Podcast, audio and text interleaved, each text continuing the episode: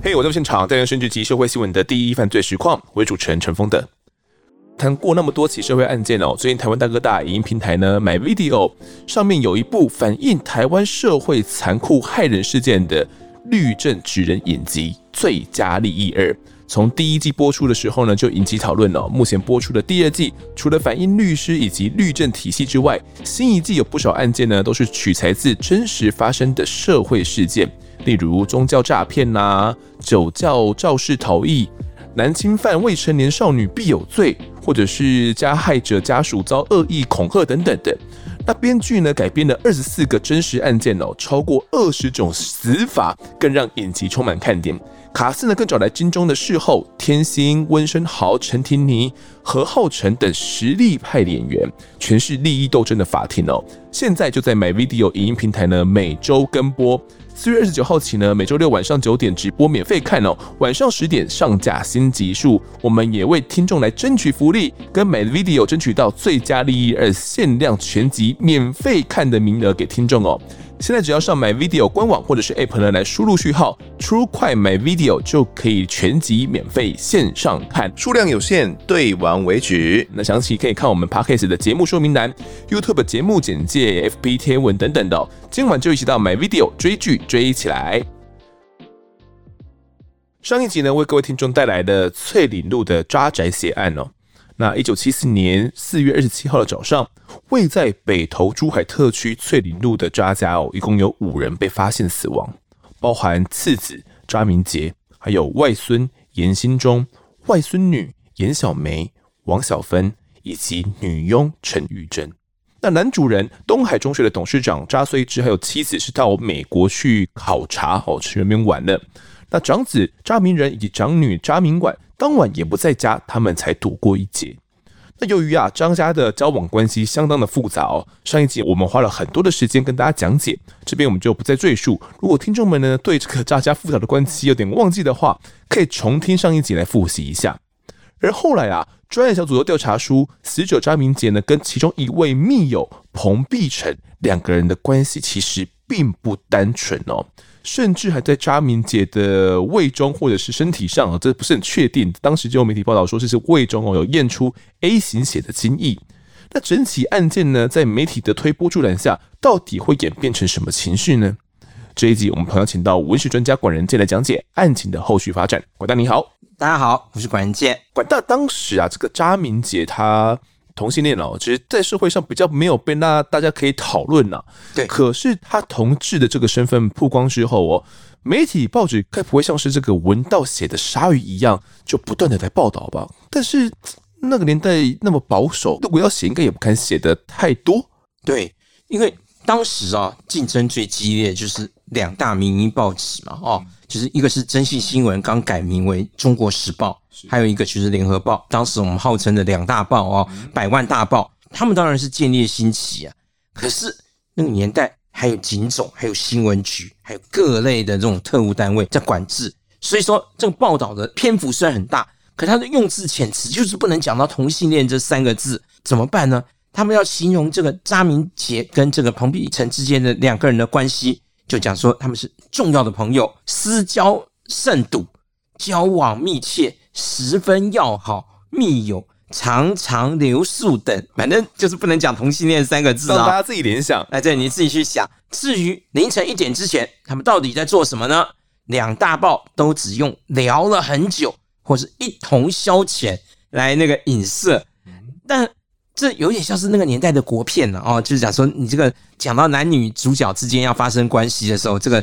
男主角就去关了灯，然后那个画面上就出现一朵花被雨这样子浇下来，就打残了。哦，那大概就是暗示说发生关系了，就是暗示他们发生关系了。你想想看嘛，两性之间发生关系都要这样隐晦，那何况是同性之间的？当时啊。党外的智力晚报最带种，为什么呢？因为这个叫死猪不怕开水烫，一下子这个被查禁，一下因为那个被查禁，嗯、那那也不差这一条了啦啊、哦！所以自立晚报就直接讲出来讲说同性恋三个字，直接写标题上、啊、对对对对，嗯、果然销路大增。官方呢竟然呢、哦、也不去管这件事情。嗯、那中国时报联合报讲说好，那你既然自立晚报，你先讲同性恋了，对对对，那我们也就跟进了吧。那我们就讲的是什么床上聊天、彻夜聊天。那媒体这样的报道就影射这个查明杰同性恋的倾向，可能就是造成这起命案的原因，也吹起了一股同性恋的这个风向。这当时都是没有过的一个状况，是吗？对对对，以前不不敢在报纸上写这些东西，以前绝对不敢写。各报把这个东西转向同志这样的话题之后，其实是符合官方的办案方向的。为什么呢？因为本来在里面讲到的这些都非常复杂。第一个，扎虽之他是警总里面掌管管情报的，而且还是监听国内官员，这是一个很复、很敏感的工作了。那另外一方面就是讲说，这个扎明婉啊，就是他的先生啊，又涉及了警总的，因为本来警总是管海关的嘛，那等于蒋经国当权了。现在蒋经国当权以后，蒋经国用调查局的去破这个警总的贪污案。那当然，你可以说他是贪污没有错。问题是，你只要想象一件事情呢，台湾有生产中药吗？那台湾那么多中药房里面的中药进口的，对，也还是要进口的。那怎么进来呢？那某种程度当然就是警总放水让他进来的。这这等于也是警总官员的真正的收入来源嘛。那现在好了，现在国家要走入正常化，不能再继续这样下去了。好，用调查局去管警总，警总的人会不会反扑呢？想说对啊，这个因为过去都可以啊，这就是我们的特权啊，不然我们维护这个国家干嘛？我们要赚什么？对对对对对，你那个薪水够养活我们家人吗？这个薪水让我们去做这些伤天害理的事情，没那么容易嘛。所以这个命案本身非常的复杂，所以就想到张明婉她的丈夫严以勤也有关于这个走私案哦，所以对这两件事都是敏感到不能再敏感的，甚至某种程度来讲，东海中学。里面这么复杂的这种人事财务的问题，让大家看到讲说哦，原来政府是把私立中学的经营权交给这些特务机关退下来的外省人包揽这些东西，因为一般人不可能开学校的嘛。那可是你知道，在那个年代，就因为学校被限制住、管制住了，这个学校就变成一个暴力嘛。是，对，所以你知道这些东西都不是政府愿意让民间去深入探讨的事情。相形之下。如果这个所有的舆论的焦点是转向了同性恋这样的八卦里面去，这个是当时执政者比较希望看到的办案方向。哎，对，没错。所以反而官方不希望整个新闻方向是往啊，可能是，是特务或是外省人特权这些这些角度里面去去去探讨。太敏感了，太敏感了。对对对，你去探讨这个，反而对他破不破案对他们来讲根本就不重要。执政者关心的事情是。希望民间不要去讨论特务跟讨论外省人特权这两个敏感的话题。是，好，那这样这样子哦，目前被怀疑跟命案有关的彭碧成，他到底是谁？他我们目前知道他只是跟查明杰是这个密友关系而已嘛？或许他两个人是这个性伴侣关系？那他跟查明杰又是怎么认识的？这总该调查得出来吧？二十五岁的这个湖南人彭碧成哦。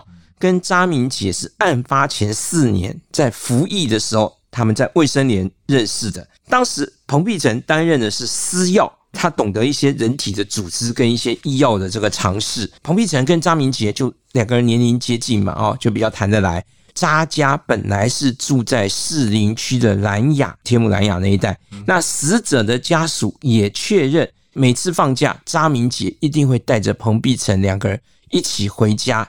住在同一个房间里，退役之后也经常的往来，所以彭碧成跟查家的人来往很熟。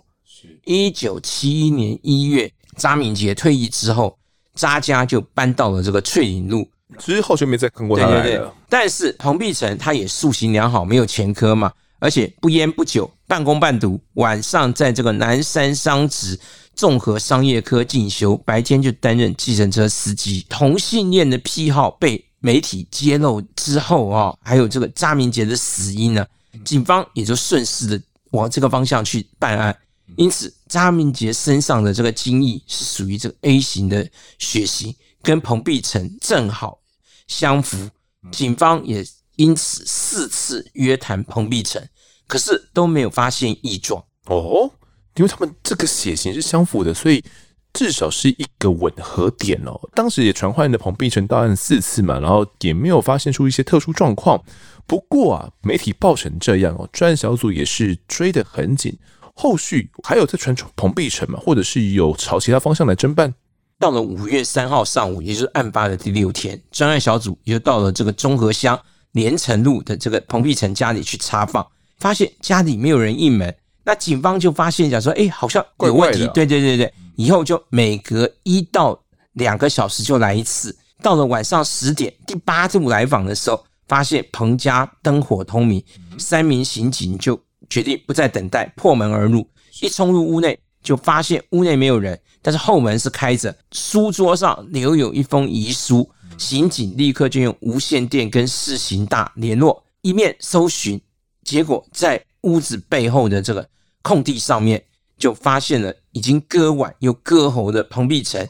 赶紧就送往台大医院去急救，经过医生缝了五十三针的伤口，到了次日才脱离危险。警方就到这个彭碧成的妻子二十二岁的林玲仪，得到他妻子的配合，起出了凶刀跟洋酒，接着又在中和乡的这个台茂七村，彭碧成父亲这个彭烟云当时是五十八岁哦，他的住宅里面查出了渣家失窃的现款十二万。九千七百七十元港币，四千五百元日币，一万元这些赃物，警方因此就宣判讲说，侦破了这一起惨绝人寰的灭门血案，因为物证都有了，那些物证有了，对了，就是那些钱是物证嘛，是，所以彭碧成看来就是犯下翠岭路血案的凶手了。那之前警方难道没有？去约谈过彭碧成的妻子林玲仪吗？怎么会约谈前四次没有结果？这一次，哎，突然林玲仪又配合讲出说啊，可就是丈夫犯案的呢？当时的记者也都很很奇怪嘛，讲说你们警方曾经四次约谈彭碧成没有结果，为什么到第五次不但破案，而且彭碧成的妻子林玲仪还愿意主动的交出凶器跟赃物？是不是他们夫妻之间有嫌隙呢？可是警方说不是。二号的早上，彭碧成在约谈回去之后，他就已经跟妻子坦诚，这个案子是他犯下来的。他们夫妻两个人是决定要一起自杀，先替两岁的女儿买了新衣服，送回板桥岳母的家里。途中到了药房，就买了五十元的毒药。晚间两个人在住所服毒，但是到了次日早晨，却发现。他们只是睡了一觉而已，没什么用。那接下来他们又封死门窗，准备要开瓦斯自杀。但是眷村那种旧房子，你知道那个木头窗户啊，空隙太大，根本不可能中毒死亡。警察又在外面一直叫门，林玲仪一气之下就从后门溜出去，坐车回到板桥娘家去探望孩子。彭继成就在屋子内写好了遗书。等到警方破门而入的时候，彭碧成就溜到后门去割腕又割喉。但是警方这样的说法哦也有问题。彭碧成跟这个林丽仪两个人既然感情这么好，还相约要寻短，那彭碧成被警方送去医院之后，林丽仪为什么又要交出凶器跟赃物呢？那警方就洋洋自得的说，虽然彭碧成呢已经把这些证物都收藏的妥当，但是百密一疏。我们在他家中搜出了他婚外情女友出游的合照，他跟女婚外情女友一起出游的这张照片被警方翻出来了。然后之前林玲仪就已经听到了查明杰遗体上验出的精液跟这个彭碧成血型相符，就已经很不是滋味了。现在又看到这张女友的照片了，婚外情女友的照片更加晴天霹雳，气火中烧，于是就向警方坦诚一切。检方就收押了这个林丽怡跟彭烟云两个人，就是老婆跟爸爸两个人，先收押了。对，收押了。那警备总部总司令、警政署长、市警局局长都已经颁发奖金，专案小组一天之内就获得了十二万的。这个破案奖金十二万元，对对对，因为每个单位都发奖金嘛，因为警备总部啊、警政署啊、市警局啊，大家都发奖金嘛。是，那既然这样子的话，警方当时应该是已经掌握到一些犯罪的确切的事证跟经过了。那警方当时说明的犯案经过是怎么一回事？到底彭碧成是怎么样犯下翠里路的抓宅血案的呢？当时警方是这样说：今年的一月，彭碧成在西门町就巧遇了查明杰，两个人就恢复交往。嘿，然后到了四月中旬，这个查明杰就连写两封信，请彭碧成来电联络，原来查明杰借口要替彭碧成要找一个副业。当晚，查明杰吃完宵夜之后，两个人见面，查明杰就开车载着彭碧成到北投的豪宅来聊天。聊了聊着，彭碧成发现查明杰找他来的目的只是为了聊天，就是要替他找副业哦，只是敷衍而已。两个人起了口角，等于是有点把他当做呃一个消遣的工具而已，对的，对的，对，没有真正的要帮他哦。对，所以彭碧成就萌生了杀机，就拿玉长的仙刀往查明杰的心脏刺了一刀，当场毙命。是，接着又一不做二不休，又杀了其他四个人，然后偷窃财物，分装成四个袋子，再驾驶查明杰的雪佛兰轿车逃离现场。哦，可是。哎，这个警方的说法有点怪怪的。上一集我们不是有谈到说，不管是现场的基证啊，或者是目击证人，让他们判断至少是两个人以上来作案的吗？对，因为我们上一集就讲到嘛。对啊，第一个凶刀有后脖两个形式嘛，哦，那而且一个是单刃的，一个是双刃的，形式的刀法也有一个是一刀毙命的，另外一个是乱刀砍杀的嘛，哦，血脚印。一个是有穿袜子，一个是赤脚的。另外，查明杰在陈思的卧房里面，烟灰缸里面有四个烟蒂，经过勘验之后，有三种不同的咬痕，可见是有三个人在这个卧房里面。扎成两个人，如果又是在房间里面聊天，那请问第三个人是谁？难道查明杰是玩三 P 吗？哦，更重要的是。严小梅的这个就是十四岁的这个女孩，下体的处女膜有新的撕裂伤，对，有新新的撕裂伤哦。对对对，就等于就是那被性侵嘛，被性侵了，她的处女膜是在那个时候破的嘛，并验出 O 型血液。那彭碧晨的血液是 A 型的，就算严小梅在外面好有小男朋友，然后刚好第一次，但是扎家的这个洗衣服，因为他。当时没有洗衣机嘛，那这个欧巴桑就说了，严小梅遇害前是先洗澡才入睡的，换下的内裤上面没有任何精液或血液的痕迹，那他也将那条内裤送交检方，这很多的迹象显示，他就不是一个人所为的。所以，如果真的只是彭碧成一个人犯案的话，到底会怎么会验出 O 型的精液呢？哦，这个就很难去解释嘛。这个现象就显示应该是有第三个人哦，要包含你刚刚前面提到的这么这么多的迹象，都是显示总共有两个凶手来犯案的，两个以上哦。当时检警哦，其实是有看的彭碧成的遗书里面呢，有交代了一些犯案过程。他还说啊，这个遗书的字迹很潦草哦，显示说他书写的时候心乱如麻，说自己哦犯下大错，非死不可。不过好在啊，被救了回来。那如今呢，命案总算是有了一个方向哦。能不能够从彭碧成这边去问出其他的涉案对象呢？警方哦，是从查明杰平日相好这个同志哦，彭碧成涉案。那当然就恨不得要马上结案嘛。所以五月十七号，警方就将在台大住院这个两个星期的凶嫌彭碧成移送到了台北地检署。就没有要找其他人的意思。对对对对，承办检察官就下令羁押，检方就指示所方的医疗人员要继续为他治疗。那为了提防串供啊，对彭碧成是禁止接见跟通信之外，也不向狱方提讯，而是我自己到监狱里面来，你不要把他押出来了，你不要把他押到地检署来审讯，我检察官自己到监狱里面，到看守所来审讯，长谈了三次。虽然彭碧成坚称是他一个人犯案。但是这口述过程跟那个现场的迹象、陈尸状况就是破绽百出嘛。于是这个肖检察官就心正已成。哦，是那，诶，这个凶器有找到吗？警方是依照林丽仪的口述啊，就找到一把有血迹反应的军用卡宾枪刺刀，确认这一把刺刀就是彭碧成在台中服役的弟弟彭碧炎从军中所偷出来的。由于这个。彭碧成的弟弟彭碧炎也具有军人的身份，警方于是先依窃盗军械罪，把他的弟弟移送台中宪兵队来羁押，准备日后再来提讯。根据军方的记录哦，彭碧炎在案发前一个月偷走了这把卡宾枪的刺刀，当时军方还不知道是彭碧炎偷的。只是在清点装备的时候，发现账上少了一把刺刀，是要写报告嘛？哦，查明责任归属，每个装备都有装备管理人嘛。但是，一把刺刀跟枪炮弹药终究还是有一点差距啦。哦，这刺刀丢了，哎，丢了就算了啦，当然没有不像丢了枪、丢了子弹那么那么严重了。算了，不要报上去了。他们不知道讲说这把刺刀造成了五条人命嘛。后来这个跟五条人命是牵扯到关系就对了。刺刀现在是在彭碧成的家里找到的，即使弟弟彭碧也宣称说他没有去过扎宅。他还是要接受这个检警的调查嘛？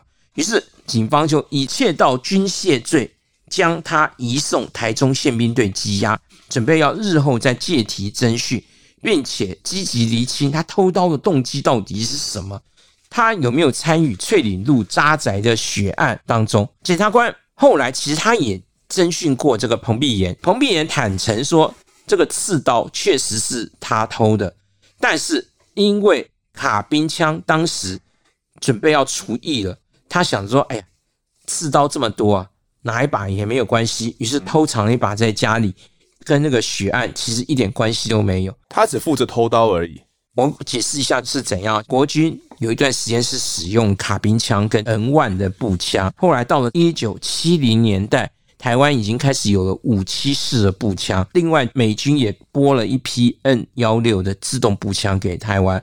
五七式步枪就是所谓的 N 十四半自动步枪嘛，那 N 十六步枪就是我们后来讲的六五式步枪嘛。所以在一九七零年代，国军要开始更换军械，卡宾枪跟 N 1步枪都要淘汰了。这卡宾枪要淘汰了以后，这卡宾枪的刺刀当然也就要淘汰了。对于卡宾枪是有管制的，但是对于卡宾枪刺刀没管制的那么严格，没有那么相对没有严格，因为马上就要淘汰的军械了。嗯，可是对于五七式步枪或者 N 幺六步枪，就是或是六五式步枪，就是这个马上要使用的这些步枪，这个的刺刀还是管制相当严格的啦。哦，所以跟观众解释一下。所以彭碧眼呢，就是拿了一把刺刀藏在家里面嘛，然后他说：“哎，整个抓宅血案跟他没有关系的，他只是偷了一把刀放在家里面。”那这把刀不知道为什么可能就被哥哥给拿走了，整个命案是跟他没有相关的。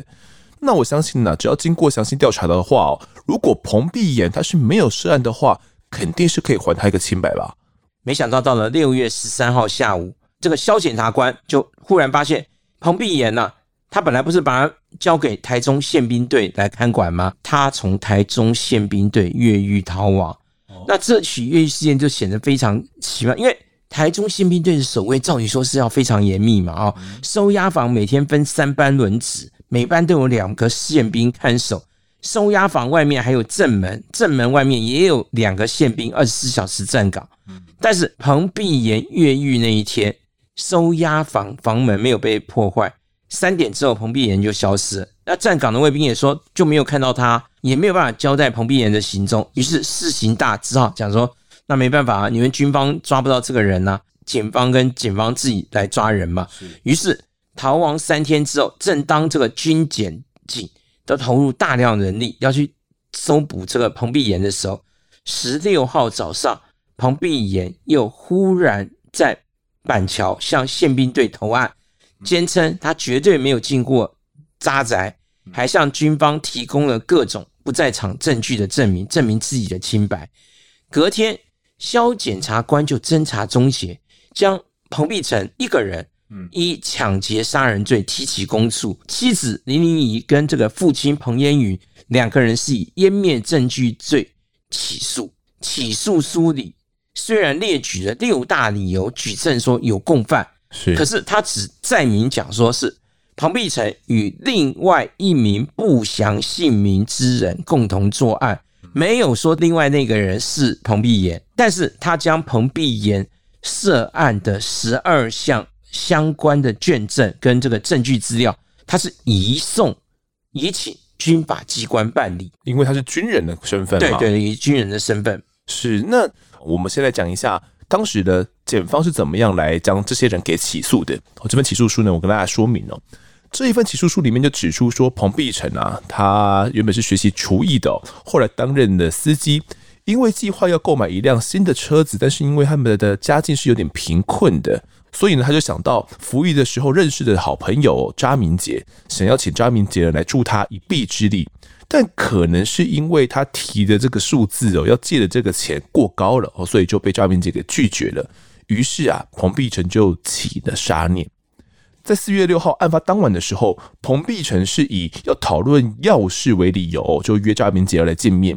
那并且呢，检方认为是伙同另外一名不详姓名的共犯，那把这个尖刀啊、卡宾枪、刺刀哦、两把刀子后以及手套，他们先藏在了身上之后，就共同搭乘了张明杰的雪佛兰轿车前往了扎宅哦，要他们就在这个卧室里面先闲谈。一直到了凌晨一点，夜深人静的时候，彭碧成呢又提到了借钱的事情哦，但是再次被拒绝了。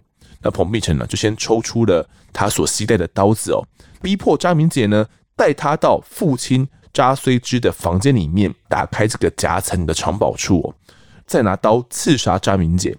那张明杰这个时候是有抵抗的哦，他用左手腕抵挡，那个时候左手腕是有受伤。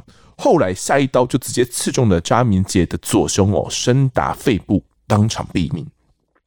而查明杰呢，被刺杀的时候可能有喊叫出声，就惊动到了女佣陈玉珍。那陈玉珍呢，当时还在房间里面哦，大声的叫喊问说：“谁呀？干什么啊？”那这个时候呢，就有共犯哦，抽出卡宾枪的刺刀，去到他们的卧室里面哦，一声不吭的就直接对女佣连刺九刀。都命中要害，女佣也就这样立刻的毙命哦。她可能原本是想要拨打电话想要求救的，但这个电话也拨打不出去了。那跟陈玉珍呢睡在同个房间，但是睡在不同床的九岁大的王小芬，她也就这样惊醒哭叫了，也遭到共犯刺杀了十四刀，甚至呢穿心透骨，就这样死在了床上。在这个时候呢，在对面卧房已经入睡的严小梅哦，她可能听到了惨叫之声。走出来，目睹到惨况哦，折返想要回到房间的时候，已经被共犯给追上了，在严小梅的右背部就刺杀了一刀。这个时候啊，共犯看严小梅呢年轻貌美哦，就起了淫念，打算要来性侵哦。但是遇到了严小梅的挣扎，但这个时候共犯不顾严小梅的死活，把她压在床上，用枕头呢来盖住她的脸部哦。严小梅后来也因为这个流血过多啊，以及不能够呼吸，就窒息而死。那最后一位死者严新忠哦，他是睡在主卧室扎虽之隔壁的房间，那也被彭碧成呢连杀了两刀，命中他的左胸部、身体、肺脏而死哦。那等到凶手两个人呢将五个人全部杀死之后，他们就开始洗劫屋中的财物啦，还去查明杰的房间里面呢去拿走放映机以及春宫影片哦，之后还从容的将这些凶刀啊、手套、财物分装成四个小袋。并从呢查明杰的口袋哦拿走车子钥匙，开走了雪佛兰轿车。那先把其中的一袋装有印章啊、人参啊、汇票、支票的这一袋呢，藏在彭碧城老板车子的后行李箱。凌晨两点的时候，再把车子开到远东戏院对面。之后啊，彭碧成就跟这个共犯呢分头离开了。彭碧成回家之后，先洗了血衣、血裤、血刀。后来啊，因为专案小组哦查到他身上呢，也传唤他嘛。五月二号当天的时候，他做贼心虚哦，就请父亲呢告诉他的妻子，让妻子呢林林仪把凶刀给丢掉哦，先把他给这个埋藏起来。那彭碧成中午的时候呢，也把这个支票啊、美金汇票这些比较不好兑换流通的，也都把它全烧了。那把这个新台币、港币、日币呢，还有三条人参哦，就先拿到父亲的家里面，请父亲彭延云先行保管。晚上八点的时候，就跟着妻子把他们抢来的放映机啊这些赃物也丢到河水之中去，把他们全部都呃湮灭了。直到九点的时候呢，彭碧成他先服药轻生哦，但是没有死。于是呢，隔天呐、啊，他就先打发妻子回到娘家，自己则留下来写遗书哦。之后就割腕轻生，但是是未遂的，割腕割喉轻生未遂，被警方发现之后送医救回了一命。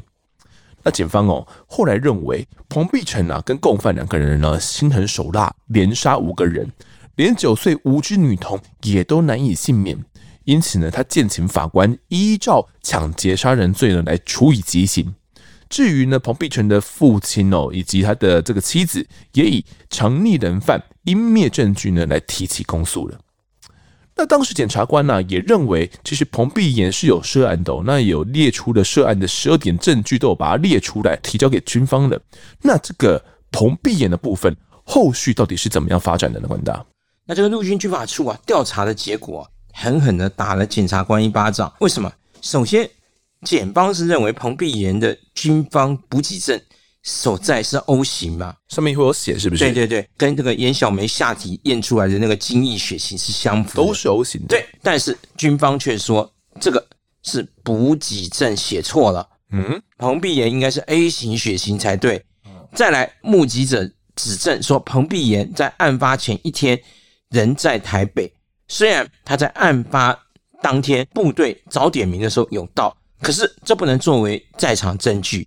检方算了一下，作案后搭车回到台中参加早点名也来得及，可是军方认为来不及。但是以军方的想法为主就是了。对，再来就是彭碧岩偷的这个卡宾枪刺刀，检方验了刀上有血迹，军方却说验不出血迹，这么奇怪。最后军法处就只用最轻的军刑法盗取财物罪，判彭碧岩有期徒刑七年。那至于这个翠里路面，慢慢就没有下文了，因为拖到八月二十二号才给予不起诉处分，并且将侦办结果连同处分书于二十六日送达台北地方法院检察处。彭碧岩他是被军方扣押的嘛，但是军方坚持他没有涉案，检方也没有办法去起诉一个有军人身份的。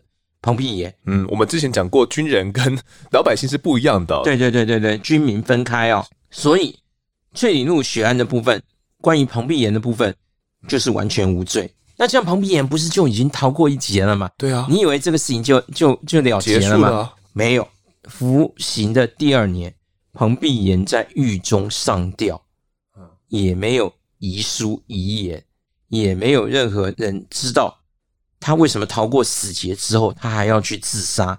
他到底是不是自杀？这个都是有高度争议的。哦，是，或者是他可能是被杀人灭口，或者是他真的有犯案，可能呃问心有愧，觉得啊太羞愧了，我干脆轻生好了。那那可以留遗言遗书嘛？哦，对不对？是是，这也是难以理解哦。对，而且为什么要等那一年后呢？等一年后，这个事情都已经过完了，这个案子真的是。非常的错综复杂了，是。那背后我想一定有很大的阴谋在里面哦。那至于彭碧成他们呢？他们又是怎么样被判刑的？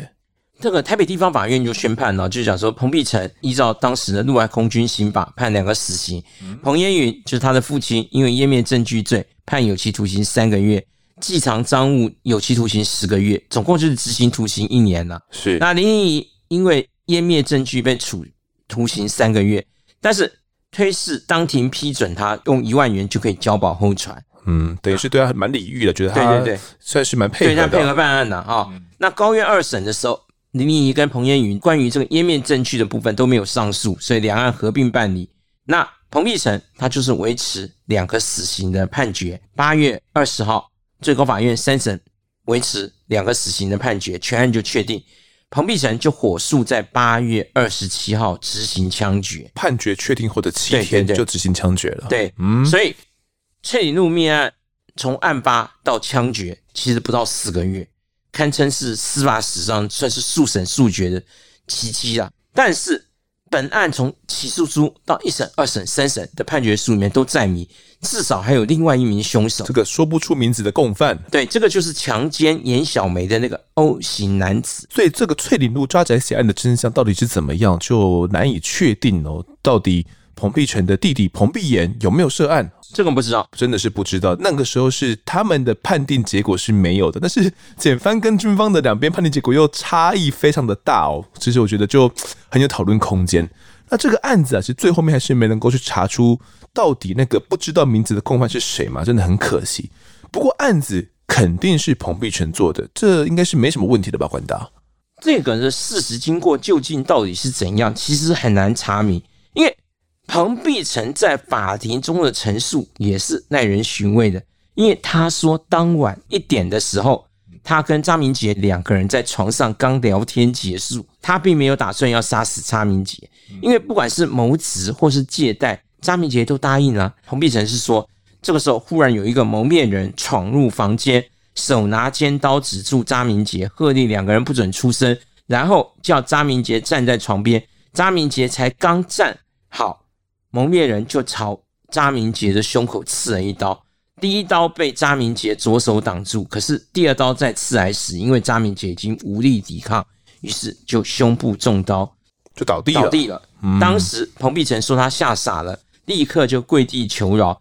他想到查明杰说查明婉的丈夫颜颖琪的事情，猜想可能是对方来寻仇，所以他赶快拿出学生证证明他不是查家的人。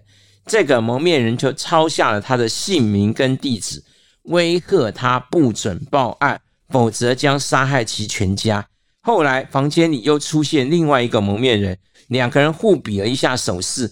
杀害查明杰的这个蒙面人就告诉他，查明杰的皮包里有十多万，还有不少外币，叫他可以拿走。说完，两个蒙面人就离开了。走了之后，他发现另外三个房间里面死了四个人，他吓得赶快就拿了皮包就走。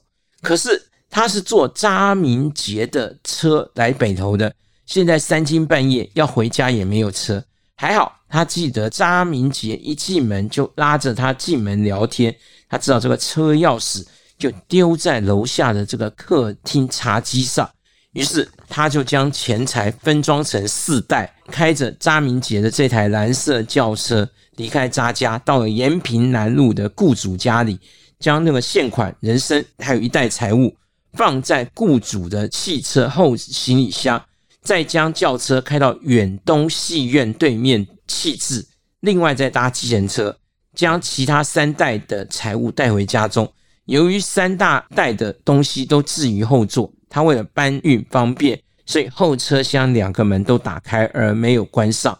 所以后来警方在路上发现有一台车，车门打开，钥匙插着，就是因为他忙着搬东西就对了。对对对，连关车门、拔钥匙都懒得拔了啊、哦！彭碧生说，他回家之后吐了三天，每天晚上都做噩梦，会选择自杀，其实是因为这个原因，绝不是因为他杀人的关系啊。所以这个彭碧成在法庭上的说法，跟法官后来所判的这个结果。其实是完全两套不同的一个剧本呢。照彭碧成这样说的话，他顶多就只是偷窃财物而已吧？被逼迫之下偷窃财物的，而且是有人来执行暗杀的任务，杀完人就走了，他们也没有要钱的意思，可能只是要彭碧成把这个钱拿走，然后来做一个掩饰。是这个套剧本跟法官后面所判定的剧本，呃，管他你比较相信哪一套呢？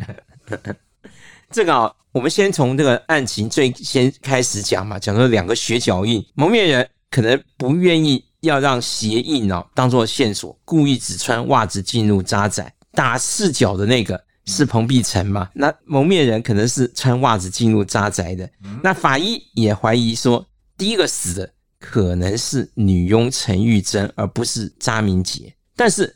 彭碧成始终就没有办法解释，为何那两个人蒙面人使用的这个卡宾枪的刺刀是彭碧妍从营区里偷来的呢？如果从凶刀的这个验证看起来，应该是跟彭碧成、彭碧妍脱不了关系嘛？刀是你从营区里面偷出来的吗？刀是弟弟从营区偷出来的，就算弟弟没有涉案，放在家里面。那也是跟彭碧成脱离不了关系嘛，逻辑上是这样子的。对，所以说就我自己所能看到的这个物证，这样看起来，我是比较相信检察官这边的说法啦。就是彭碧成这个，我觉得某种程度可能是狡辩。嗯，是他的这个说法，呃，听起来好像很有一回事，但是细究起来又觉得啊，好像这个刀子的部分怎么样都说不通哦。好，那我自己的想法是，假如彭碧成所说是真的的话，那。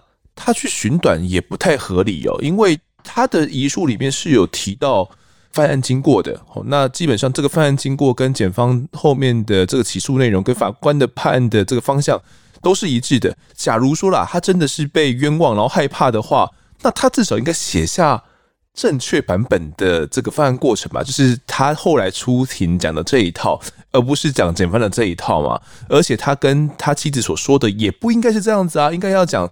他所看到的真实版本，而不是等到开庭的时候才去讲出到底有一个所谓的蒙面的这套版本，所以这些说法会让我觉得不太合理的，比较像是是编造出来的。对，但是问题是后来彭碧岩在军方的监狱里面莫名其妙的死了嘛，就又想说，哎，那彭碧成说的到底有没有可能呢？又牵扯到另外一个话题了。是，那到底真相是什么了？这个真没有人知道了。对，没有人知道。时间那么久远，也实在是很难推敲。好，那案件调到最后，我们来聊聊这个渣宅好了。这个渣宅其实，在管大你的童年里面，好像对这个地方印象蛮深的。这个案发地，这个血案地点，你是常常会经过，是不是？对啊，因为这个案发的时候，我是小学五年级了。过了一年后啊，我就到西明国中去读。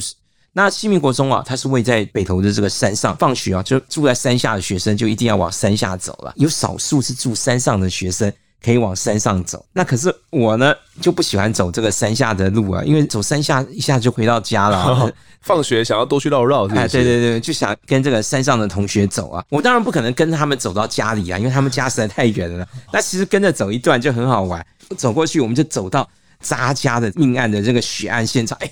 那个沿路啊，真的那个山区的小路啊，真的是有梯田、有小溪、有丛林，这样子弯来弯去这样子啊。因为那时候就已经没有管制了啦，因为已经案发过一年多了嘛。那边是没有人住了，是不是？就没有人住了，对。然后我们就跑到那凶宅里面去，到处去玩啊，到处去逛。那真的是一个很好玩，也是。不怕死啊！那人家小孩子真的真的也不怕死，也不怕鬼，什么都不怕，就就就进去里面玩啊！进去里面玩，就去就去那些每一个房间里面去看那个对啊，对，每个房间里面去去去看的。现在现在想一想，真的是觉得很好笑，怎么可能有这样的事情呢？嗯，很难想象当年的那个北投啊，就是一个乡下嘛。嗯，是啊，我们就是乡下小孩的那个想法，真的是很好笑。那我们有机会呢，再来跟管大探讨更多的案件。那么这集的我在现场呢，我们就讲到这边，也感谢管大的分享，谢谢您，谢谢。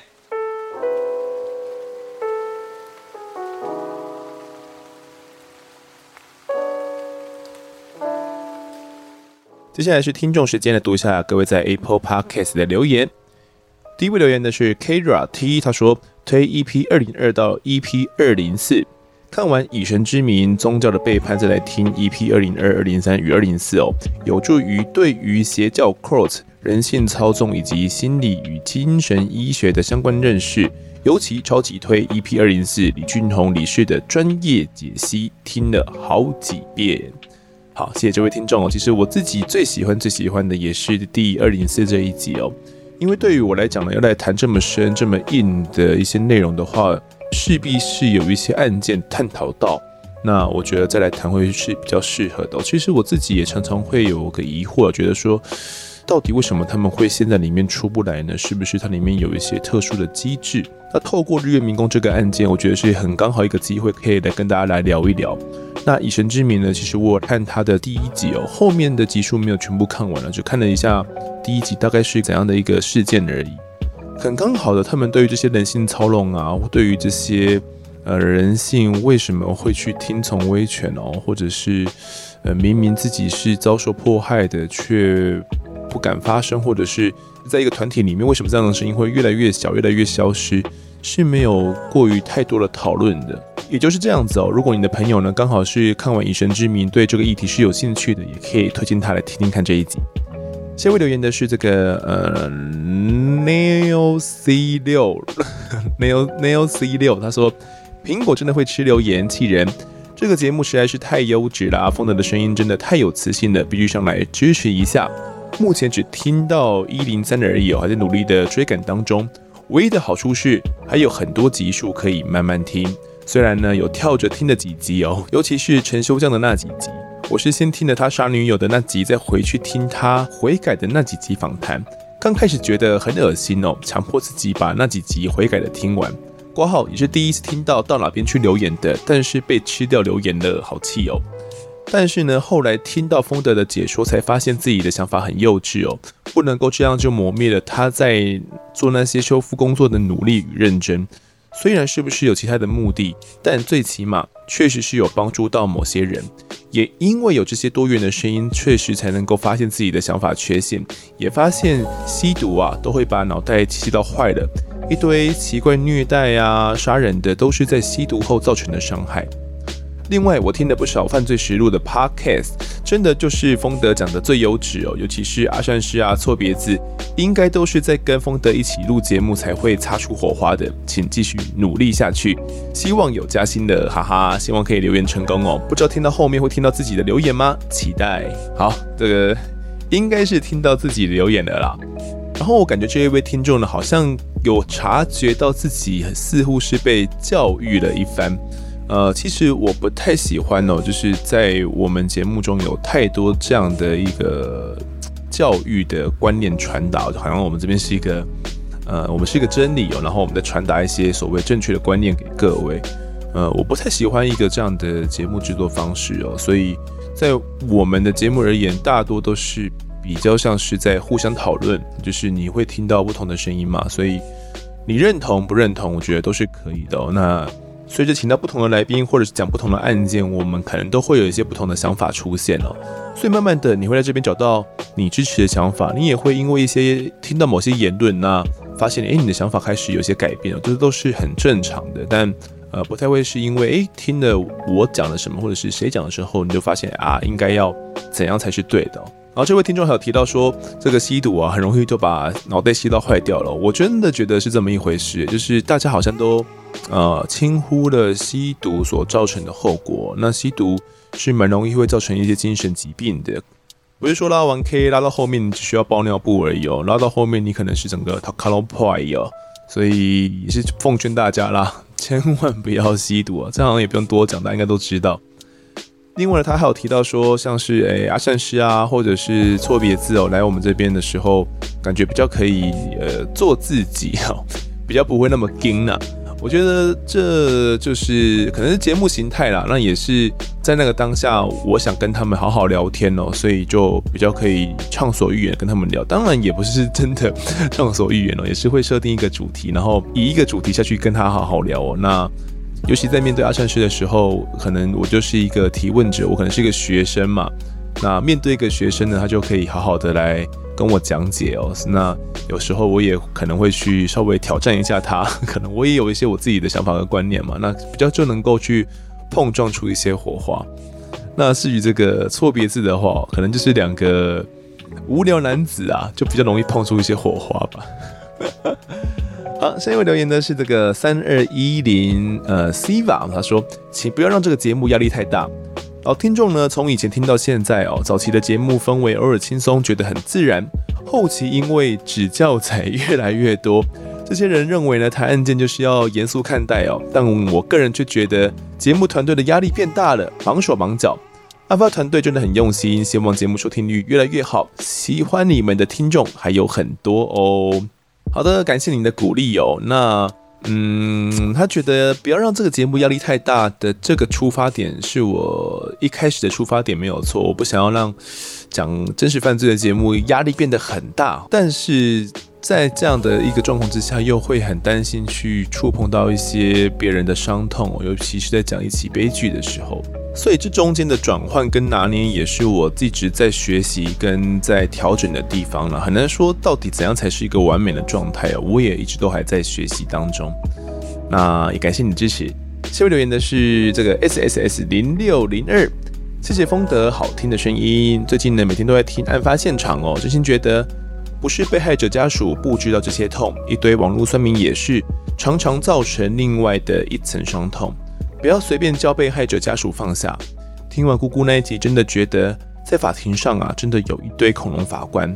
被害者家属好像变成加害者，凶手只要在庭上流流眼泪、演演戏、道道歉，被害者家属就该接受吗？所有的凶手都是可教化，唯独死者无法教化，活该吗？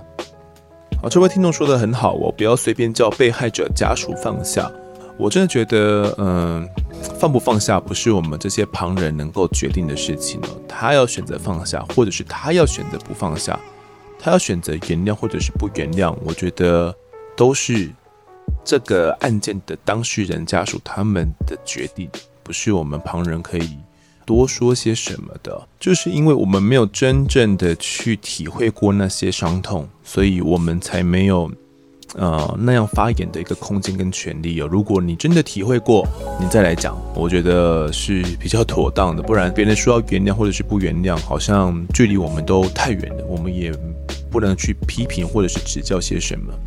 那被害者家属呃真的要去接受那些原谅吗？我觉得也是不一定的哦。他当然可以去坚持他的这个说法，不管是呃他要要求唯一死刑啊，或者是希望法官可以处以重刑哦，我觉得都是可以去要求的。不过这样的要求在法官的心中是不是有足够的分量，我我就不太确定了。我猜想他的分量应该是蛮小的吧。下一位留言的是这个欧文的爸，他说：“求更，这周没听到会想念。”好，那个后续下礼拜又更新了。下一位留言的是这个，希望可以再多一点特效，优质节目五颗星不够评啊，超爱听的，一天不听哪里会怪怪的哦。听着节目感觉自己变得很聪明，想讲很多，但文笔不好，我就一直同上同上就好。好，没关系，文笔不好也没关系哦，有支持我们有留言就可以了。也谢谢你呢，支持我们的节目。这集最后一个留言是艾乌斯利亚，他说啊，我就怕被骂，抱歉浮上来留言哦。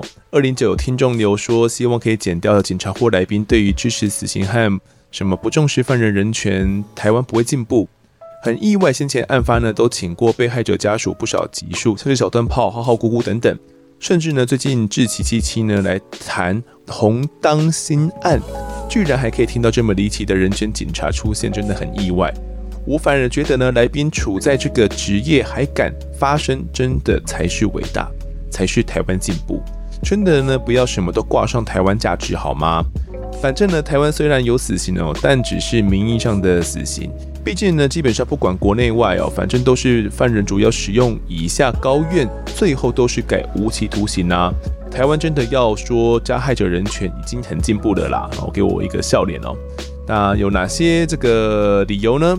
一有我是精神病，当然真的有疾病的就另当别论了。二我过得很惨，括号我的背景。三我有想救他，括号有送医有报警。四我不是故意的。我没想到会死，括号多少虐待都是因为这样哦，只是变成故意杀人，不是一级谋杀，呵呵。真的很想要请制作团队哦多做一下，真的有高院不驳回死刑的案子，谢谢。好，那个高院不驳回死刑的案子，我记得我们好像有谈过，但是是比较早期的案子哦。呃，近期你说高院能够判死，然后就马上。确定我、那应该真的是蛮少的。就我所知，在近几年是没有这样的案子出现的啦，都会来回更审好几好几次哦。那艾乌斯利亚，还有在对于之前那一位听众呢的留言有点不满哦，那这边也就统一回复啦，不要再不满哦。那位听众后来呢也有呃好好的来留言跟大家讲说，诶，他其实想法也有点改变哦。那艾乌斯利亚整理的四个不判死的原因哦，就是包含我有精神病，我过得很惨，我有想救他，还有我不是故意的。呃，这些都是死刑犯很常在法院的时候会拿出来用的理由啦。因为目前呢，法官要判死哦，他们也是有一个必须得通盘考量的要点哦，那是有明确规定的，就是哪些点就是得全部考量，然后要写进判决判决书里面的。所以呢，包含到，他的精神到底有没有状况啦？他的出生背景是怎么样啦？他的失智程度啦，哦，那以及他到底是不是故意的哦？那当下有没有一些想要去救治他的行为哦？有没有想要替他送医？这些都是得列入考量的哦。那可能在一些加总之下，最后面就判处了无期徒刑哦。那。我个人的感觉是，死刑的门槛哦，跟以前相比是高上不少。你跟以前我们讲的这些案子相比，你就知道，呃，这些包含到判决书的内容，我也可以感受得到。就是以前判决书根本不用写的那么详细，我想，我想判死就判死哦，根本不用写那么细。但现在又为什么要判死，得写的非常详细哦，包含到哇，那什么两公约什么的，也全部都都得写进去。两公约的内容也都是得参考的，就是为什么诶得依循两公约啦，或者是诶为什么不想甩两公约啦，哦都得写进去。所以我我觉得现在要判死真的是一件很难很难的事情。好，这节听众时间呢，我们就读到这边。如果各位喜欢我们节目的话，欢迎到 Instagram、脸书以及 YouTube 来搜寻订阅。我在案发现场，掌握更多案件消息，也可以跟丰德我聊聊，给我们建议。各收听平台上按下订阅，还有五星评分，就是对我们最好的支持。我们还有 Discord 群组可以加进来，免费一起聊天哦。另外呢，案发现场团队持续募集当中，只要透过 Mr. Bus MB3 的订阅赞助，就可以来加入我们。还有征求的赖社群，可以跟风德老粉们一起来抬杠聊案件心得。如果各位在 Apple Park 上面留言的话，我都尽量在节目中给出回复。跪求听众们推坑给双方的好朋友，一起听听看我们的案子。案发现场，我们下次再见。